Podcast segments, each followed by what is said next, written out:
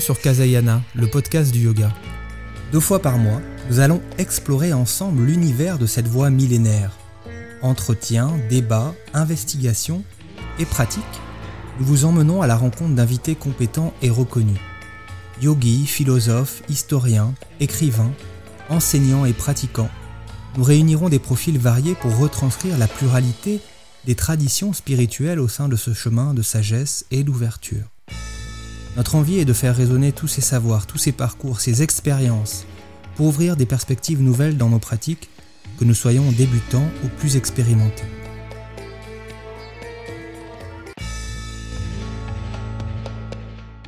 Bonjour à toutes et à tous.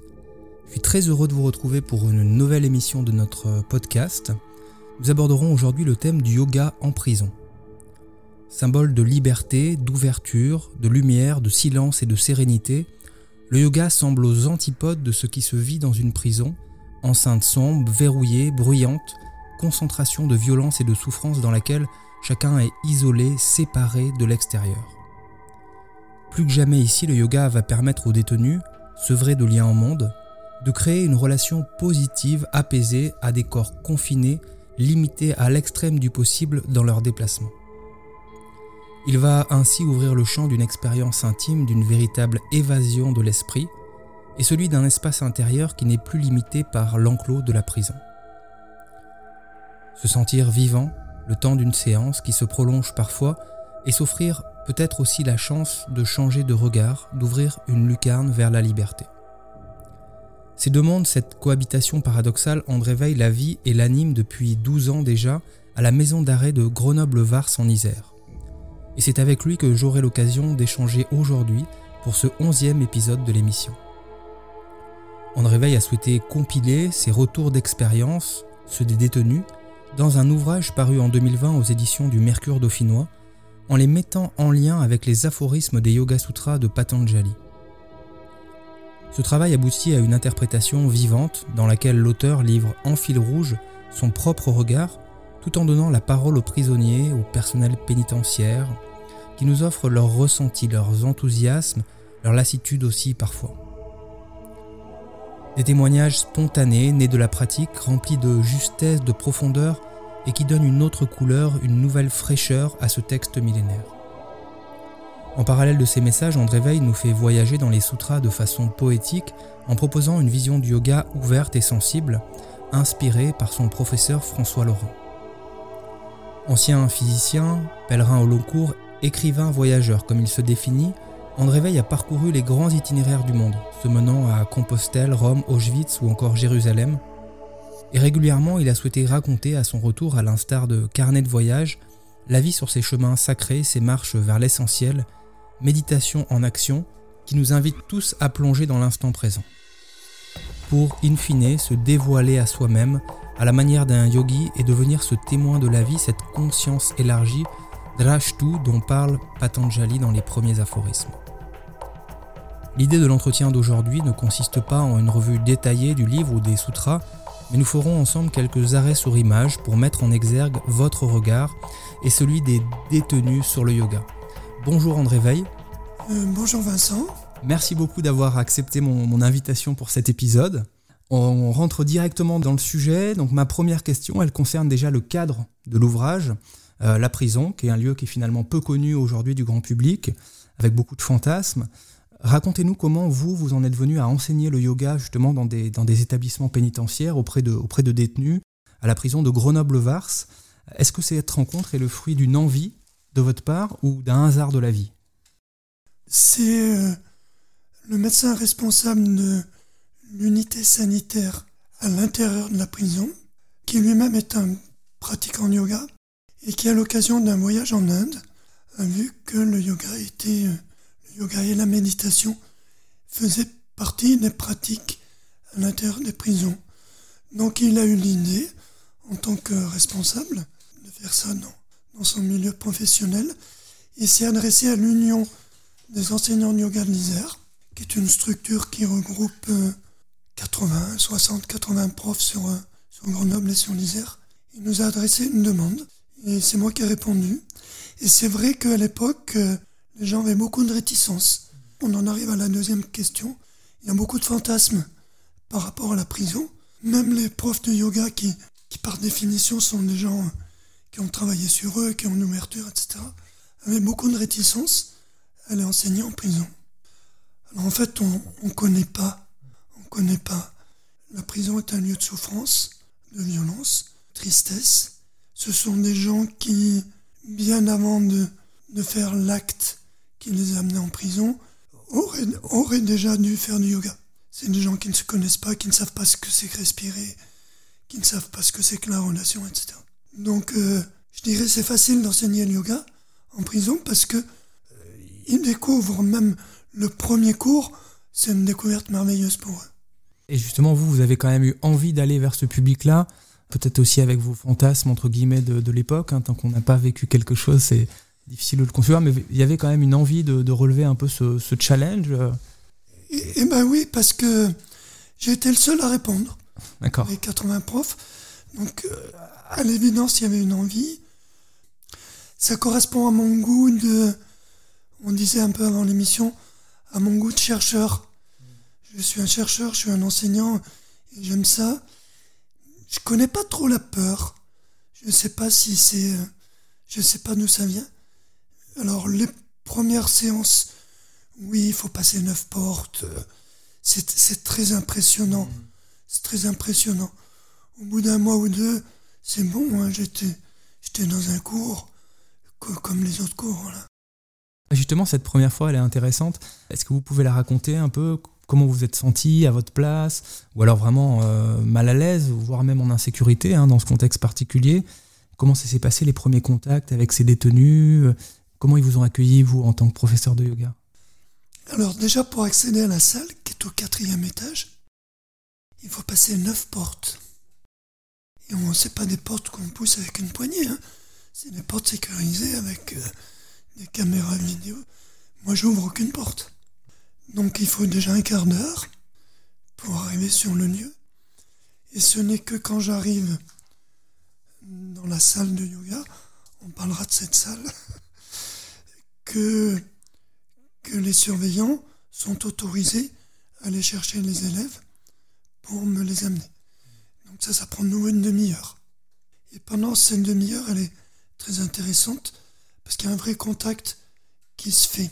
Et les gens me parlent de ce qu'ils veulent, très souvent de leur raison d'être en prison, sauf qu'ils imaginent. Mais ça leur fait du bien d'avoir quelqu'un qui parlait. Ce qui a été le plus fort dans les premiers temps, pour eux, ça a été de découvrir la respiration. Non, je me suis pas senti mal à l'aise. C'était dur à cause de la salle. C'est une salle en béton, avec très peu de fenêtres. Il fait froid. Le mitard est juste en dessous. Donc quand il y en a qui, qui hurlent de douleur, de souffrance psychique, eh ben, on, les on les entend. Mais un prisonnier, c'est quelqu'un qui est tellement coupé du monde que de comprendre que quelqu'un vient pour eux fait que c'est, cadeau, quoi. Donc ils sont absolument pas agressifs. Au contraire, ils sont très reconnaissants. Et on parlait des premières fois, mais maintenant, avec le bilan de 12 ans, la seule agression que j'ai pu avoir une fois, c'est quelqu'un qui m'a piqué mes chaussures. Ah, ça va. J'ai eu de la peine à rentrer. Mais il y en a cinq ou six rapidement qui sont allés dans leur cellule, qui m'ont ramené des chaussures. Quoi. Justement, ces détenus qui participent à ces séances, qui sont-ils Est-ce qu'ils sont, est qu'ils sont volontaires déjà pour participer à... Alors oui, ils sont volontaires, mais il n'y a pas que. C'est qu'ils sont choisis par le, la structure médicale, puisque ce cours est répertorié dans l'ARS, l'Agence régionale de santé, comme une participation à la promotion de la santé et la prévention des risques. Et donc c'est euh, la structure médicale qui propose, parmi les 250 personnes, aux gens à qui ça serait le plus profitable. Et en même temps qui n'amène pas des personnes qui ne pourraient pas suivre un cours. Par exemple, qui ont des, des traitements psychiatriques trop forts. Si c'est pour euh, s'asseoir et, et, même pas rien comprendre, c'est pas la peine.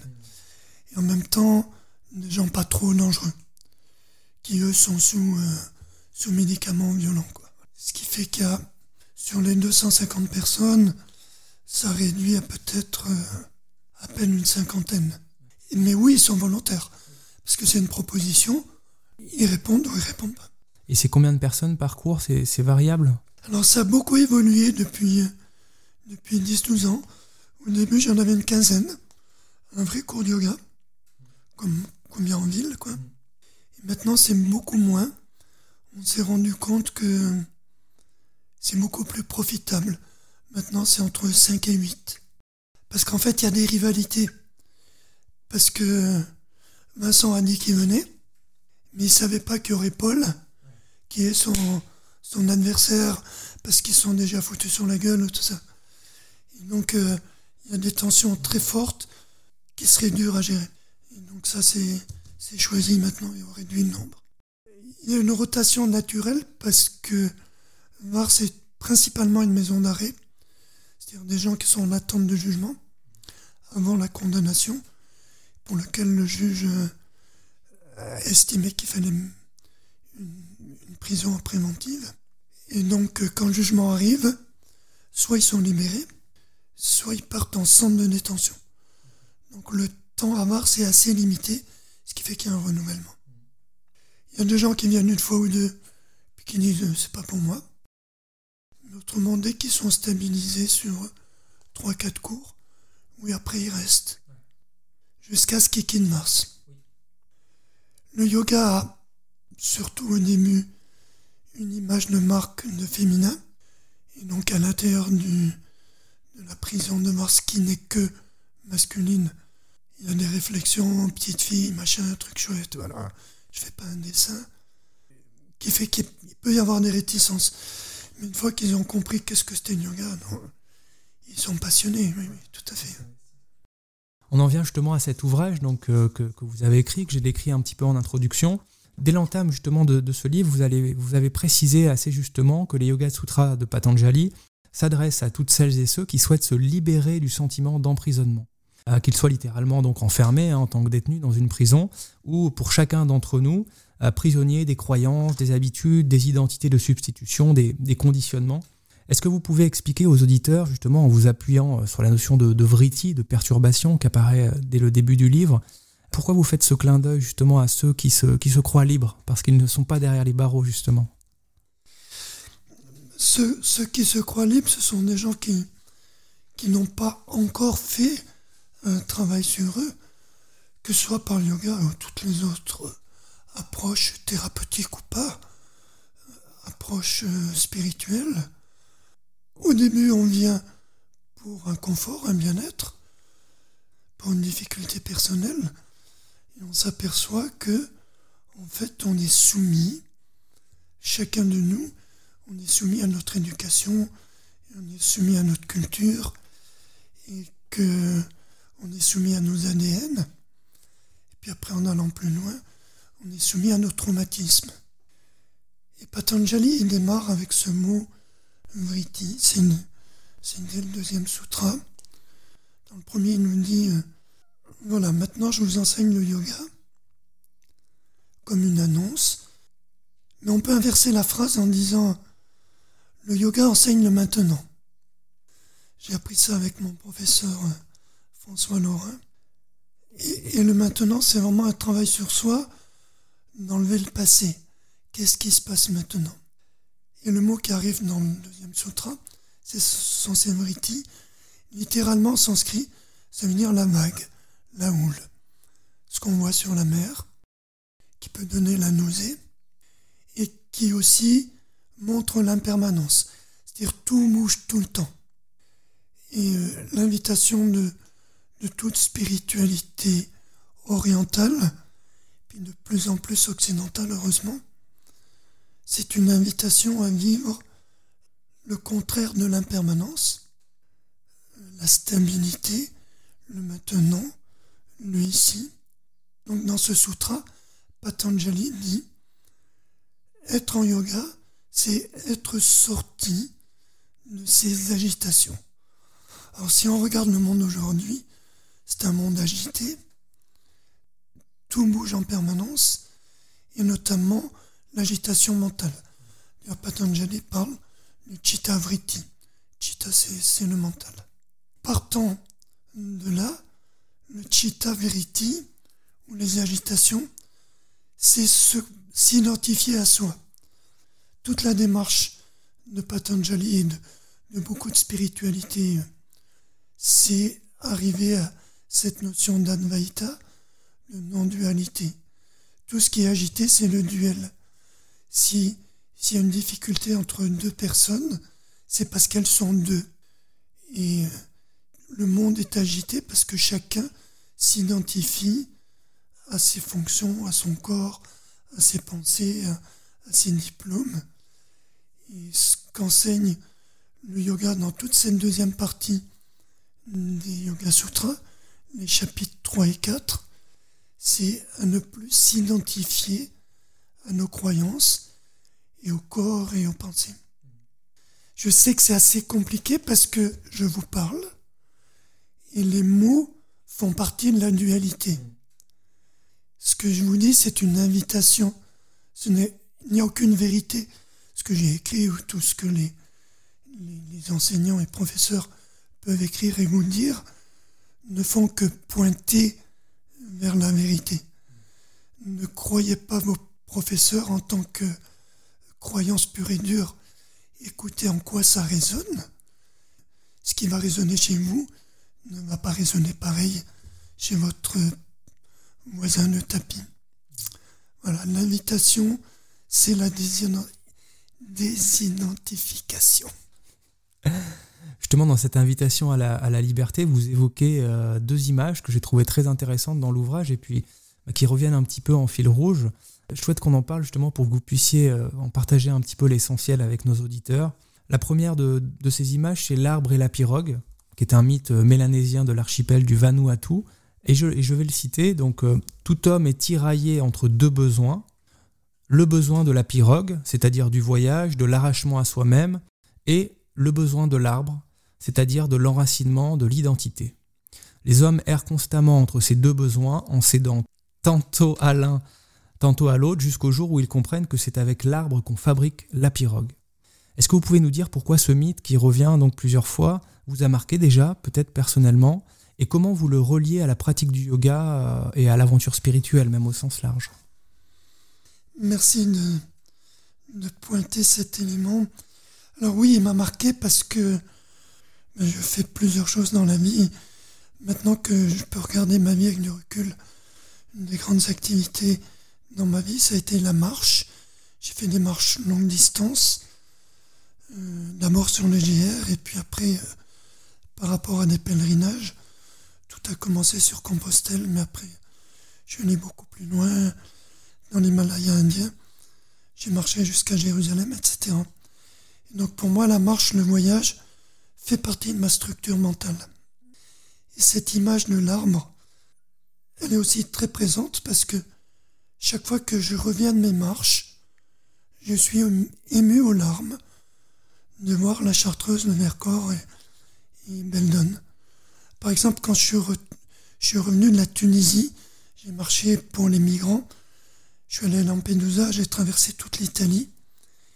Et quand j'ai passé les Apennins, j'ai vu cette petite ligne blanche de l'autre côté de la plaine du Pou, qui était les Alpes, voilà, j'ai fondu en larmes. Donc c'est faux, c'est faux de dire que je n'appartiens pas à cette terre. Je suis cet arbre, je suis dans la terre du Dauphiné, et je suis la montagne. Mais en même temps, je voyage. J'ai marché 20 000 kilomètres. Et cette phrase, ce mythe mélanésien, en fait, me permet de résoudre la dualité entre le voyage et nos propres racines. Je rajouterai à cette phrase, quand on est sur le fleuve, dans la pirogue, c'est le temps qui passe. Et on ne peut pas arrêter le temps. Donc, dans tout ce qui est nuel, on traverse le temps. On monte sur la pirogue à la naissance, et jusqu'à l'arrivée, on est sur le fleuve, on arrive à l'océan, qui est cette image de, du tout.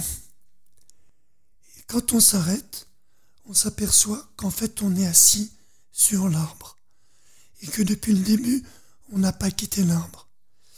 Et vos parents, vos grands-parents, vous croyez être mené votre vie, mais c'est pas vrai. Tout ce que vous avez fait, ça vient de vos histoires culturelles, spirituelles, génétiques. Donc au bout de la vie, on s'aperçoit qu'on est encore assis sur l'arbre. Et une deuxième image, André Veil, qui revient à plusieurs reprises aussi dans l'ouvrage, c'est celle du jardinier.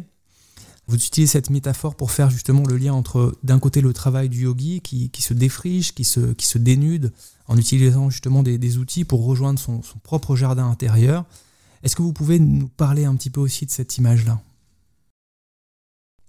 Oui, merci. C'est encore une image que je dois à François. Je ne sais pas si je vais le citer beaucoup. Et revenons à la dualité. C'est pas parce qu'on définit qu'on n'est que un, que le monde est un, que l'univers est un, qu'on va s'asseoir sur un zafou et passer sa vie immobile. Et que la, la non-dualité parle de l'immobile, mais en fait on est incarné, on est venu dans le monde, on peut même dire qu'on ne l'a pas décidé. Aussi parmi les auditeurs, il y en a qui disent qu'ils savent que c'est eux qui ont décidé de naître je veux bien les rencontrer ou qui m'écrivent. Donc on est venu dans le monde et, tous les grands maîtres sont pareils, font partie de l'incarnation. Et le monde est duel. Le monde a une histoire, le monde est séparé par des frontières. Dans ce monde, on a à travailler. Et le yoga est une méthode pour travailler sur soi, pour travailler sur le corps, pour travailler sur le psychisme, pour euh, travailler la relation avec l'autre. Et, pour moi, j'aime beaucoup le yoga. Du coup, j'aime l'enseigner parce que c'est une spiritualité qui part du corps. Il y a plein d'autres accès à la spiritualité. Mais avec le corps, on ne peut pas mentir. Et les yogas, ils apprennent ça. Les yogis, ils apprennent ça. Qu'avec les postures, on a une limite. Et que si on ment avec la posture, on se blesse. Et ça, c'est une grande leçon. Alors que les mots, on peut mentir avec les mots. Et donc, vos professeurs, ils vous apprennent la patience, la lenteur. Et au bout de six mois, un an, trois ans, dix ans, vingt ans, parce que nos professeurs, François Laurin, Claude Maréchal, toutes ces, grandes personnes de Vini Yoga, ont maintenant 40, 50 ans de yoga derrière eux. Il faut encore des postures incroyables. Donc oui, le temps permet de réaliser la souplesse, et la souplesse du corps amène à la souplesse mentale. C'est pas juste pour, euh, pour faire des postures dans du cirque. Donc jardiner, c'est travailler la terre, l'arroser, protéger du soleil, prendre soin de soi, des autres, mais avec l'humilité que je ne sais pas ce qui va pousser, je ne connais pas la graine, je ne connais pas la fleur qui va sortir, je ne connais pas le fruit qui va pousser de l'arbre. Donc je fais le travail de mon incarnation, là où je suis, je prends ma responsabilité, mais je ne suis pas la vie. La vie est beaucoup plus grande que moi. Le jardinier, c'est quelqu'un de modeste qui s'insère dans un plan de vie, dans un schéma de vie. Comment nommer celui qui est au-delà du jardinier? Ça vous appartient à chacun de vous. Vous pouvez l'appeler la vie, vous pouvez l'appeler Samani, Dieu, Allah, Adonis, le mot n'a pas d'importance. Quel que soit le nom que vous donniez à la rose, la rose a un parfum inégalé. Merci André. Euh, j'en viens au cœur quand même de l'ouvrage, je pense, qui était un peu au centre de votre démarche, faire témoigner justement un certain nombre de détenus. Euh, il y a beaucoup de témoignages présents, poignants de, justesse, de vérité, et, je vais en donner quelques-uns. Michel, à un moment donné, euh, détenu, nous dit qu'il ressent après la séance, je cite, une sensation tranquille et douce. On a également Jean-Jacques qui nous parle d'une grande liberté par rapport aux perturbations extérieures. Euh, Mohamed qui, qui vous appelle le laveur de désespoir et qui dit Votre méthode, on peut la comparer à un extincteur venant recouvrir de son bonheur les flammes qui nous font tant de mal. La mousse de l'extincteur, une fois refroidie, s'évapore et prend avec elle les fumées et les cendres. Merci. Ou encore cette personne qui travaille elle en prison et nous dit Je me vois lentement apprivoisé à relativiser les événements de la prison. La stabilité est bien ailleurs que dans l'agitation des couloirs, des portes et des serrures. La joie qui prend après chacune de nos séances me nourrit et me conforte. En cas de tempête, c'est elle qui me sert de boussole. Est-ce que vous pouvez, André Veil, commenter peut-être un petit peu ces, ressentis que vous avez notés au fil des années, en plus des bienfaits justement qu'il apporte à tout un chacun, qu'est-ce que le yoga apporte de particulier aux prisonniers? Oui, merci. C'est vraiment une, une question qui me tient à cœur et qui revient à une question précédente.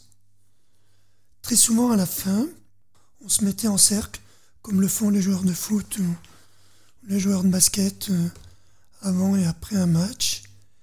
Puis euh, je leur demandais qu'est-ce qui est présent maintenant, s'il y avait un mot à dire, comment, comment on fait des fois dans, dans les cours de yoga? Et le mot qui revenait le plus souvent, c'est je me suis évadé. Et moi je suis scotché quand j'entends ça. Je le regarde dans les yeux et je lui dis Mais tu as entendu ce que tu as dit? Il me dit Oui, oui, oui. Je me suis évadé. J'ai fait une évasion. Voilà, il n'y a plus rien à dire, quoi. Le yoga fait son travail. Le yoga est une véritable évasion. Je vous assure que j'ai jamais entendu ça dans les cours personnels en ville. C'est-à-dire, euh, c'est le summum du yoga que j'ai vécu en prison. Les gens se sont évadés. Pendant une heure et demie, ils ne sont plus en prison. Ils ont retrouvé l'arrêt de la vague, l'arrêt des vritis. Ils ont découvert la respiration. Ils ont découvert l'intériorité. Il faut être dans un grand état de souffrance pour connaître le bienfait du yoga. Donc le yoga, c'est pas, pas fait pour des gens euh, qui ont déjà réussi dans la vie. C'est fait pour des gens qui souffrent, qui ont besoin de se libérer. Je reviens à Mohamed. Un jour, il y a eu un problème en prison. La salle n'était pas disponible. Donc les gens avaient été prévenus qu'il n'y avait pas de cours de yoga, sauf Mohamed. Donc on s'est retrouvés juste tous les deux. Et je suis allé dans une petite salle. Et on a fait un cours particulier. Et après le temps de posture, on a fait un yoga nidra. Et j'ai vu cet homme de 20 ans, 22 ans, un athlète, 1m90, il s'est mis à pleurer pendant le, yoga nidra, qui est une technique de relaxation profonde pour les gens qui qui connaissent pas ça en yoga. Et puis euh, après, il a commencé à parler. J'ai sauté sur mon cahier j'en ai écrit trois pages. Vincent a retenu ces quelques lignes. Et le mot laveur de désespoir, voilà, c'était, c'était étonnant. Et quelque part ailleurs, il y a quelqu'un qui m'a dit, euh, c'est incroyable de dire, euh, heureusement que je suis allé en prison pour connaître le yoga. Voilà, je vous laisse apprécier la profondeur euh, et l'implication de, cette phrase. Vous dites, André, qu'ils arrivent à sortir finalement de leurs conditions de détenus pendant la pratique euh, les murs de la prison s'effacent finalement euh, le temps de cette pratique. Et est-ce que selon vous, le, fait d'être justement séparé complètement de l'extérieur, vous l'avez dit un petit peu du coup en souffrance aussi, limité aussi dans ses déplacements, est-ce que ça, ça, facilite finalement ou est-ce que ça rend plus difficile une recherche intérieure? Non, non, je pense que ça facilite. Quand on est en bas, on ne peut pas descendre plus bas. On, ne peut que rebondir. Oui, les murs s'effacent. Simplement le fait que quelqu'un vienne pour eux, c'est déjà énorme. Une fois, j'ai j'ai reçu un de vos confrères de, de France Bleu Isère qui est venu faire une interview à l'intérieur. Ils étaient mais étonnés, il l'a remercié. Il disait Mais pourquoi vous venez nous voir, nous qui sommes en bas de l'échelle, nous qui sommes des condamnés, nous, nous qui avons fait des actes que bien sûr on, regrette, mais qui sont passés pendant quelques minutes où on n'était plus nous-mêmes. Et ça, c'est extrêmement important à partager. J'ai du plaisir à le partager avec vous. Ils me disent, mais André, ça peut arriver n'importe quand. Il pète les plombs pendant dix minutes. Et le pire arrive. Quand je dis le pire, c'est... Le pire, ça peut tuer ses enfants.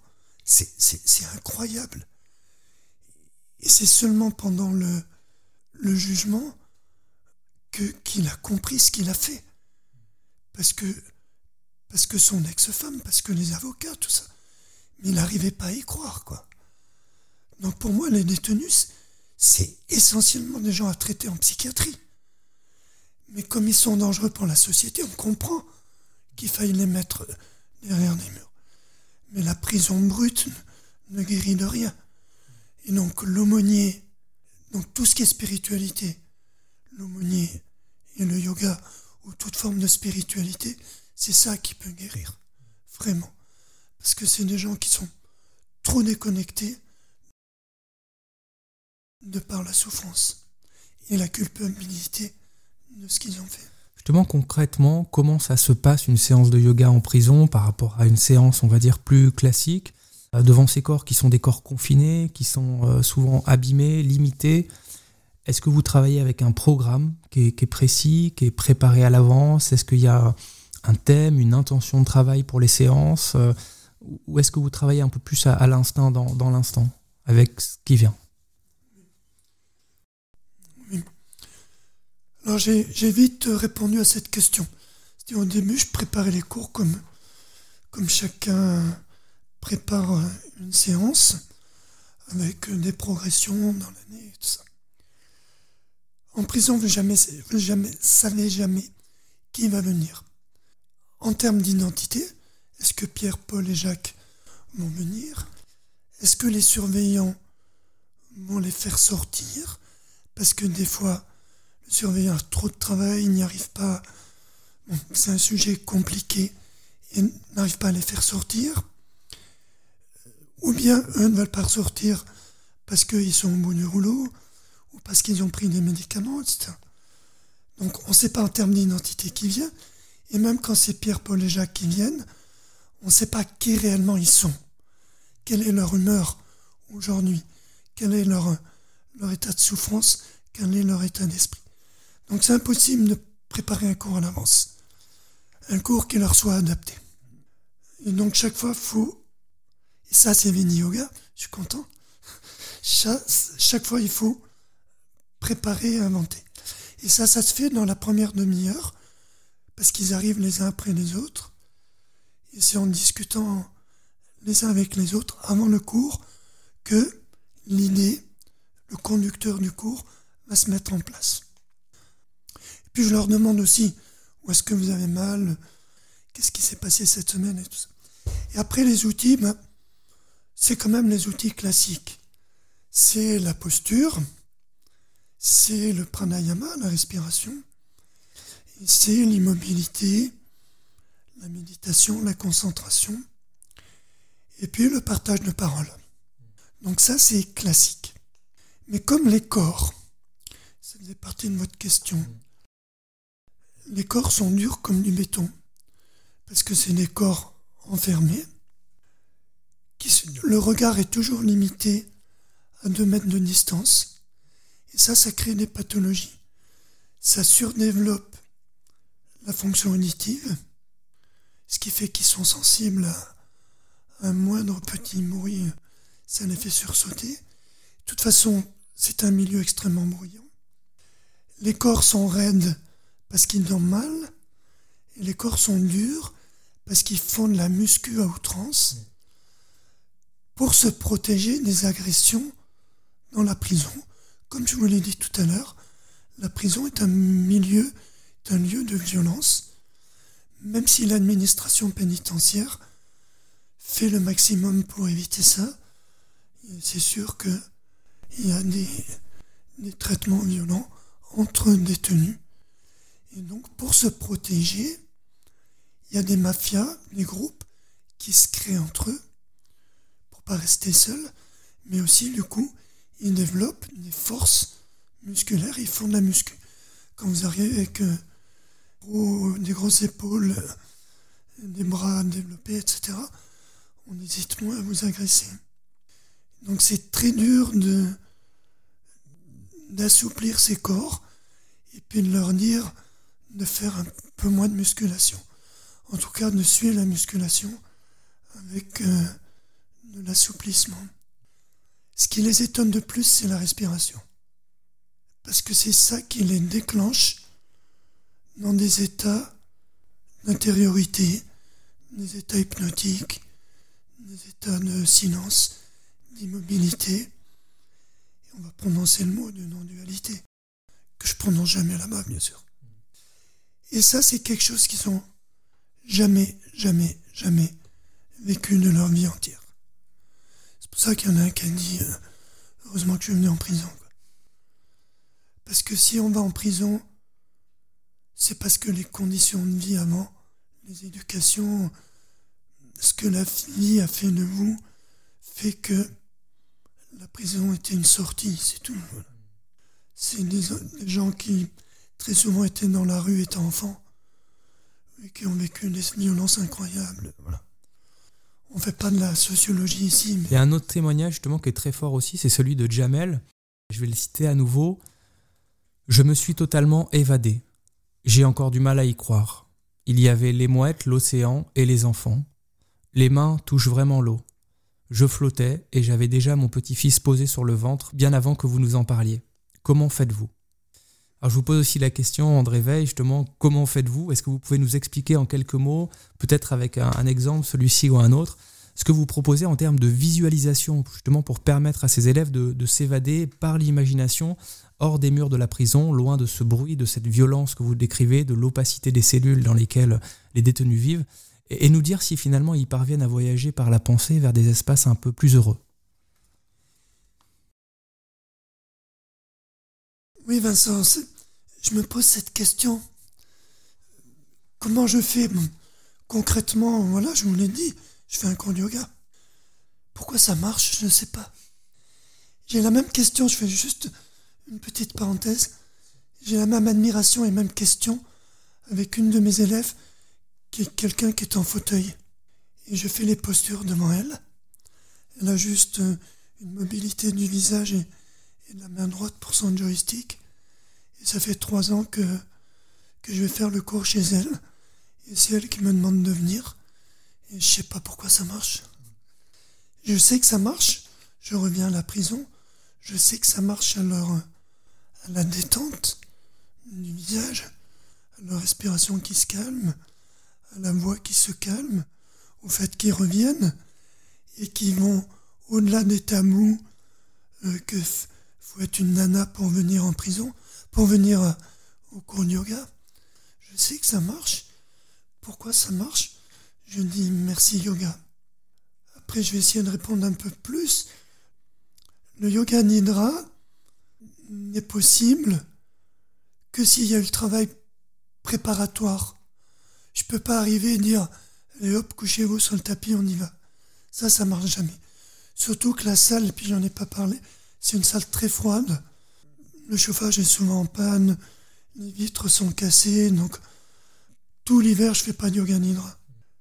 Euh, la préparation par les postures et par la respiration, des fois le cours s'arrête là. Et quand je le sens, donc c'est une réponse à votre question, c'est quand je sens que c'est juste, quand je sens qu'ils sont prêts et que je suis prêt alors on y va.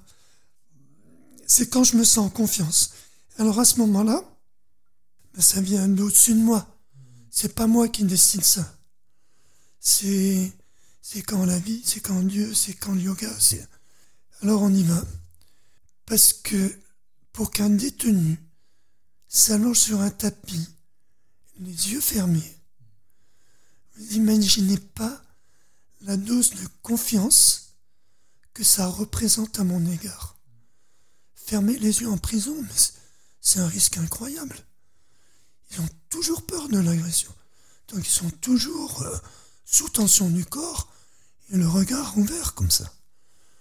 Voilà, quand je vois que au cours de pranayama, je leur demande de fermer les yeux et que tout le monde le fait, que ça dure 3-4 minutes, alors hop, on se dit, et maintenant on s'allonge. Voilà. C'est un peu la clé. Sur la méditation aussi, vous dites dans votre ouvrage qu'elle se réalise d'elle-même et que nous ne méditons pas, mais nous sommes médités. J'ai bien aimé ce, terme qui me parle beaucoup aussi. Euh, la méditation finalement comme un fruit qui tombe de l'arbre quand, il est mûr. Est-ce que vous pouvez nous parler de, ce fruit qui peut tomber à tout moment, justement en prison ou ailleurs, si, on laisse cet arbre s'épanouir, le fruit pousser, sans excès de volonté et encore moins d'attente de, résultats? Alors là, on a fait un grand saut. On est arrivé au quatrième chapitre du Yoga Sutra qui s'appelle Kaivalya qu'on peut traduire par euh, libération, on revient au début de l'émission, mais qu'on peut traduire aussi comme isolement, maturité, maturation. La difficulté du mot libération, c'est qu'on croit que il y a un moi, il y a un jeu qui a mis en place des pratiques et qui un jour s'est libéré et qui doit sa libération à son propre travail. Ça, c'est la vision du yoga qui est bonne, mais qui est une vision incomplète qui est la vision du yoga non duel, qui est la vision de l'incarnation de la non-dualité. C'est un peu l'image du jardinier sa première partie, où le yogi doit travailler, il fait des postures, il apprend des textes sacrés, et voilà, comme dans toute pratique euh, de travail sur soi et, de travail spirituel. Et puis à un moment, à la fin du deuxième chapitre, après euh, Yama Niyama Asana Pranayama, arrive Pratyahara, le retournement des sens. Si on arrête de regarder vers l'extérieur, on ferme les yeux, et les sens, en deux mots, les sens se retournent à l'intérieur. On commence le voyage de l'intériorité. Tout de suite commence le troisième chapitre, Dharana Dhyana Samadhi. Dharana, c'est la concentration, ça veut dire il n'y a plus deux points A et B, il n'y a plus l'Inde et la France, il n'y a plus qu'un point. L'univers se concentre en un point. C'est la première démarche de Patanjali vers la non-dualité. Le deuxième sutra du troisième chapitre, il parle de dhyana, la méditation. J'ai fait un détour pour répondre à la question. Dhyana, c'est la disparition du temps dans la posture on fait de la répétition, on fait de la progression, on est dans le temps linéaire. Quand on a basculé dans l'intériorité, le temps linéaire disparaît et on rentre dans l'absence du temps. Le temps se concentre en un point. Tous ceux d'entre vous qui ont déjà fait l'expérience d'une méditation profonde, d'un état hypnotique, quel que soit le mot que vous le mettiez, vous savez que le temps disparaît. Et moi, en tant qu'enseignant, je le sais, parce que quand j'invite les gens à sortir de la pratique au bout d'une heure, tous, absolument tous, ils pensent que ça fait un quart d'heure. Voilà, le temps a disparu. Et la troisième disparition, c'est la disparition de la dualité c'est la disparition de l'identité, c'est le samadhi. Samadhi, ça veut dire sama et adi. Sama vers le même, vers ce qui ne change pas. C'est aller vers la non-dualité. Ça voudrait dire, je pratique et je vais vers ce qui, ne change pas. De là arrive la clarté, arrive la sagesse, prajna, et on répond au tout début du premier chapitre, où quand on dit il n'y a plus de vritti, alors on voit. Alors, c'est comme si vous posiez un vidéoprojecteur sur une table vibrante, il n'y a pas d'image, elle est floue. Mais quand les vrittis sont arrêtés, au bout du yoga duel, quand vous avez fait le travail du jardinier, alors on commence à voir, commencez à voir qui vous êtes, que vous n'êtes pas séparé du monde, que vous n'êtes pas séparé du voisin. Et ça, c'est Kaivalya, c'est la maturité. Vous êtes isolé, vous n'êtes plus le petit moi, vous rentrez dans le monde, le fruit tombe, rentre dans la terre, participe à l'arbre qui pousse, qui va donner des fruits, qui fait un fruit qui tombe, et on est dans le grand cycle de l'univers. Il n'y a plus un arbre qui un jour va être coupé, il n'y a plus un fruit qui un jour va pourrir. On est dans le grand Ça m'a dit même, vous parlez à un moment donné d'insoumission, pour justement lui donner ce sens un petit peu de, liberté, voire de kaivalya, de libération. Pourquoi ce mot d'insoumission finalement? Bah, C'est un mot qui est moderne, qu'on entend beaucoup euh, sur toutes les ondes radio. Euh, c'est l'idée de se libérer. C'est l'idée de la libération, dit autrement. Et donc, être insoumis à papa, maman, c'est notre expérience d'enfant, d'adolescent. Être insoumis à la société, c'est l'adolescent. Le drame de la société, c'est que nous sommes des insoumis. De là vient la violence.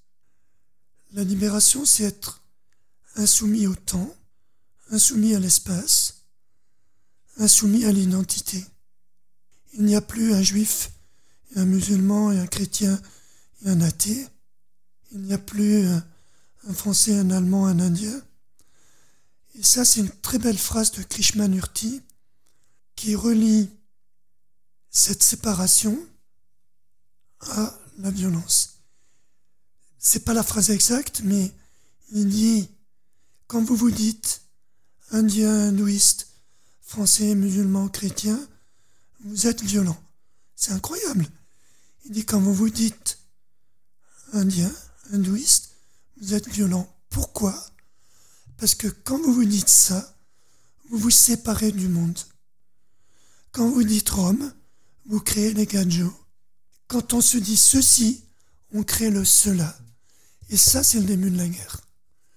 Et donc, la non-dualité, la maturation, être insoumis à toutes les identités, ça, c'est la paix auquel nous aspirons André Veil, juste une question aussi un peu plus large sur votre vision du yoga que vous partagez dans cet ouvrage, votre vision du chemin spirituel, qui est aussi teintée justement par cette activité de, de marche dont vous, dont vous parlez.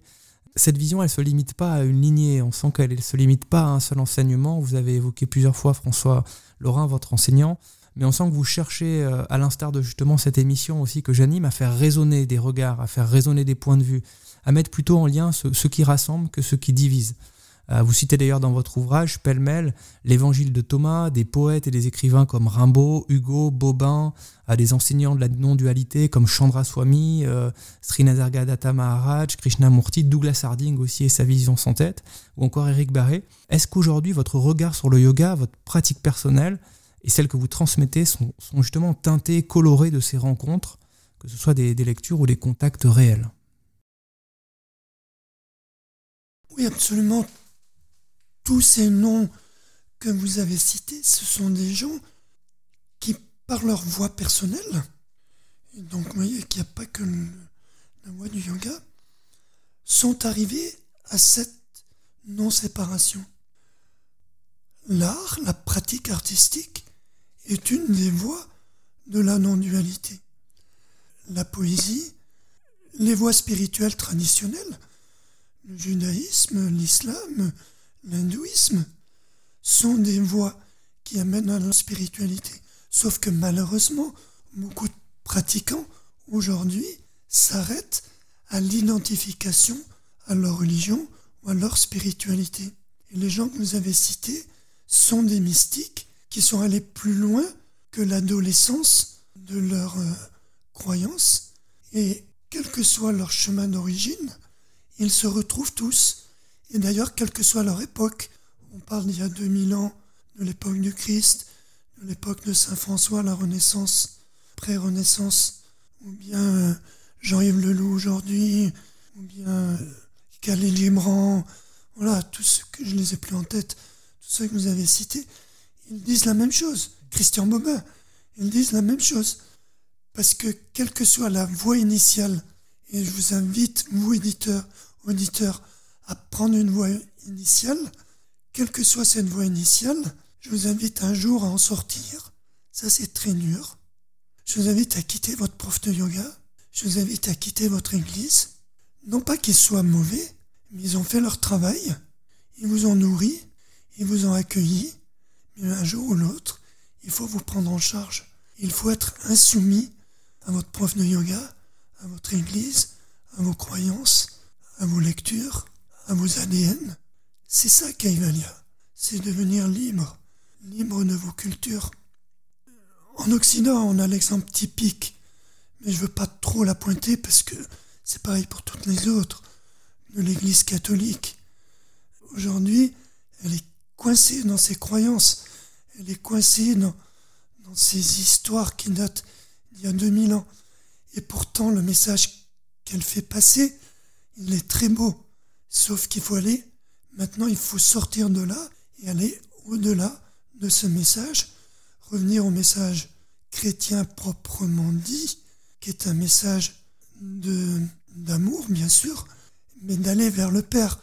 Le Père, c'est l'univers, c'est celui qui n'a pas de nom, c'est le mythe de l'univers au-delà de l'univers, alors que le Christ, c'est le mythe de l'incarnation. Nous sommes invités, dans le message chrétien, nous sommes invités à aller au-delà de l'incarnation, aller au-delà de, aller vers ce qui n'a pas de nom. Et l'hindouiste ne dit rien. Dernière question sur la marche. Vous avez écrit d'autres ouvrages qui ne concernent pas directement le yoga, même si, même si tout est relié de toute façon, mais qui évoquent la marche, qui est une activité que vous, vous pratiquez depuis longtemps. Vous marchez donc sur des chemins spirituels, vous en avez parlé. Est-ce que vous pouvez justement, en essayant, comme on l'a fait tout au long de l'émission, de, de sortir de cette dualité, nous dire quels sont les liens que vous voyez entre la pratique du yoga et, euh, et, ces marches, ces marches au long cours? Alors je crois qu'il y a quelqu'un qui s'appelle Jacques Vigne, qui a écrit un très beau livre qui s'appelle Marcher, méditer. Effectivement, j'ai écrit euh, cinq, quatre, livres. Yoga, c'est le cinquième, quatre livres sur, sur la marche, un sur Compostelle, un sur Rome, un sur Jérusalem, et le dernier sur Assise. C'est bien sûr pas, c'est bien sûr pas des topo-guides. C'est l'expression que la marche est un moyen de rentrer dans la démarche spirituelle, dans la démarche non dualiste. C'est quoi la démarche dualiste de la marche? C'est aller à Compostelle en préparant les 65 jours, en réservant les hôtels, en prenant euh, les cartes, la boussole, le GPS et le téléphone pour jamais se tromper. Au fur et à mesure qu'on marche, on s'aperçoit que on apprend la providence. Malheur à vous marcheurs qui, qui ne vous êtes jamais perdus en chemin parce que vous avez mis la ceinture et les motels et que, tout est préparé à l'avance. Donc la marche nous apprend à faire confiance à la providence, c'est-à-dire à faire confiance à ce qui est plus grand que nous. Et en fait, ça, c'est une démarche. C'est l'essence de la démarche spirituelle. La marche nous apprend aussi à la rencontre, la rencontre des cultures et des religions, la rencontre de que ce dont je vais avoir besoin me sera donné au moment où j'en aurai besoin. Et ça, c'est une leçon que vous pouvez lire dans plein de livres. je vous assure que de marcher, le fait de marcher fait que maintenant, c'est dans chacune de mes cellules. Et marcher, c'est aussi engager le corps. Donc c'est confirmer que la spiritualité, en tout cas pour moi, ne se fait pas en absence du corps.